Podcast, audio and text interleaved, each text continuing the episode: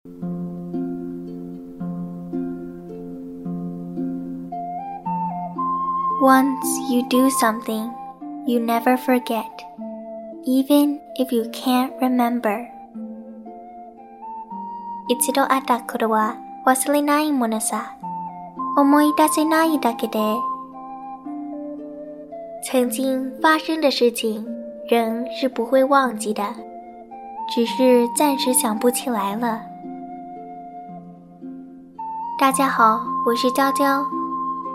我为你读的这句台词出自宫崎骏的动画电影《千与千寻》（Spirited Away）。In the film, an ordinary 10 year old girl named Chihiro tries to save her parents.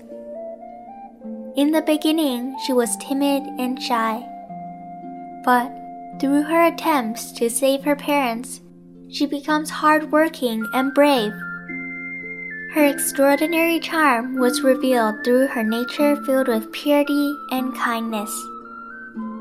The film Spirited Away has the symbolism of the challenges throughout life. It tells you, learn to love and grow up.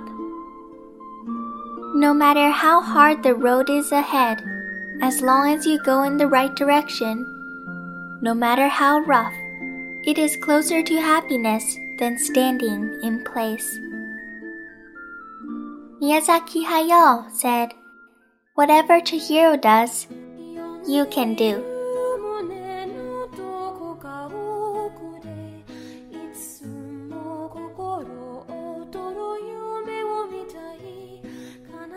"片中一个普通的十岁女孩千寻，为了解救父母， 原本怯懦的她变得努力而勇敢，而她超凡的魅力，更是通过纯洁善良这一天性显现出来的。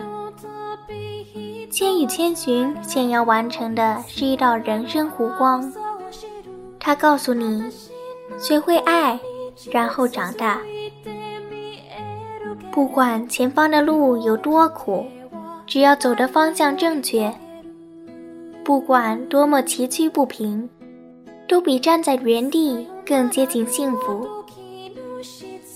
宫崎骏说：“电影里千寻能做到的事情，你们也可以做到。”在新的一年里，我们每个人都应该像千寻一样，活出自我，并且 never look back，always move forward。